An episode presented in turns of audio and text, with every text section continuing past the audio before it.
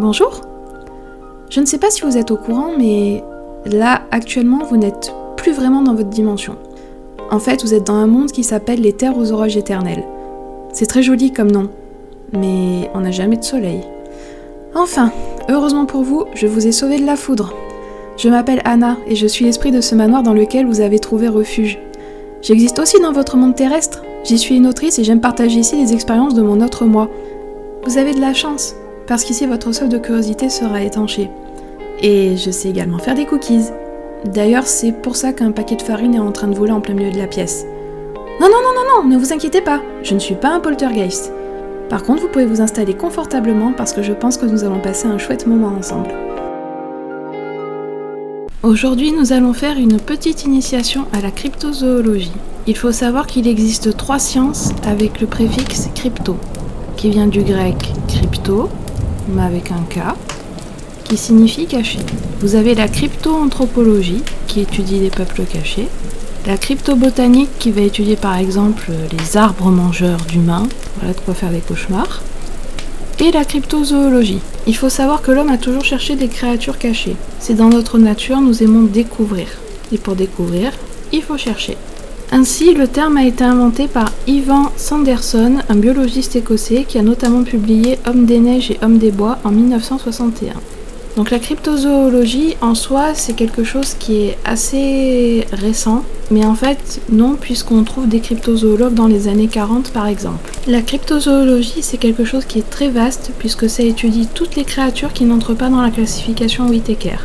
La classification Whittaker, elle classe toutes les créatures vivantes dont on a la preuve de l'existence attestée, soit par des fossiles, soit par l'observation d'individus vivants. Donc, on se retrouve avec une science qui étudie des créatures qui potentiellement n'existent pas.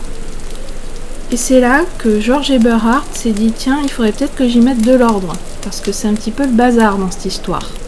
Donc, il invente une classification en 10 catégories. Et il invente cette, cette classification en 2002. La classification va du plus probable au moins probable. Donc, ce qui a le plus de chances, et même ce qui existe, jusqu'à ce qui n'existe pas.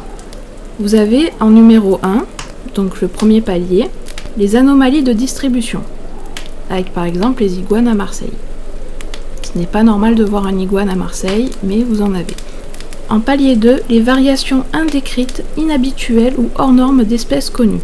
Vous avez par exemple cette célèbre vidéo d'un élan géant qui a été filmé il y a quelque temps maintenant. Voilà, ça, ça relève de la cryptozoologie.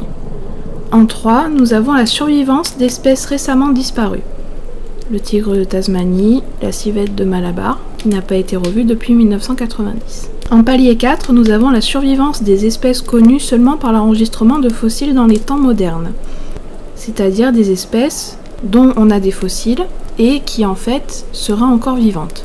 Par exemple, on a le cas de Bigfoot, qui serait un gigantopithèque. En palier 5, nous avons la survivance des espèces connues de l'enregistrement de fossiles beaucoup plus tard dans le temps historique qu'on ne le pensait actuellement. Oui, c'est une catégorie, oui. Vous avez par exemple les fossiles vivants, que nous aborderons lors d'un prochain entretien.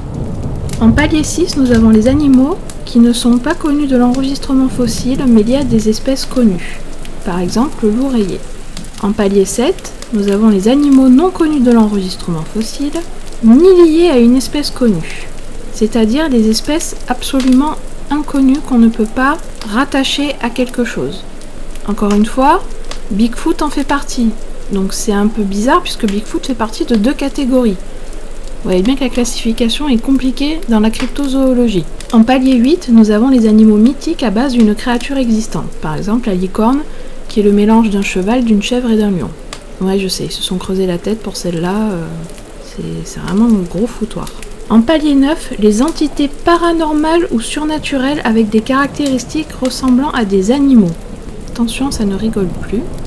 Là, par exemple, on a le Mothman, l'homme papillon. Oui, je sais, l'homme papillon comme ça, ça ne fait pas peur, mais croyez-moi, celui-là, il fait peur. Et enfin, en palier 10, on a les canulars connus et les erreurs d'identification, avec par exemple le jackalope, qui est un lagomorphe souffrant d'une malocclusion. Donc la malocclusion, c'est une déformation dentaire. Ou les chimères des taxidermistes. Donc en conclusion, la cryptozoologie, c'est le bazar. Mais c'est aussi très intéressant parce qu'on étudie des créatures dont on n'a pas vraiment de preuves d'existence. Donc ensemble, nous allons explorer l'univers de ces créatures et essayer d'établir est-ce qu'elles existent ou est-ce qu'elles n'existent pas. Alors je vous donne rendez-vous pour un prochain entretien qui portera sur Bigfoot. Quel délicieux moment votre compagnie. Je ne m'étais pas amusée comme ça depuis longtemps. À présent, je vous invite à regagner la chambre d'amis. Si vous le souhaitez, je peux vous indiquer comment vous y rendre en éclairant les lumières sur votre chemin. Et si vous avez envie de parler d'autres sujets tout aussi passionnants, n'hésitez pas à venir me trouver dans le cabinet de curiosité ou bien au boudoir.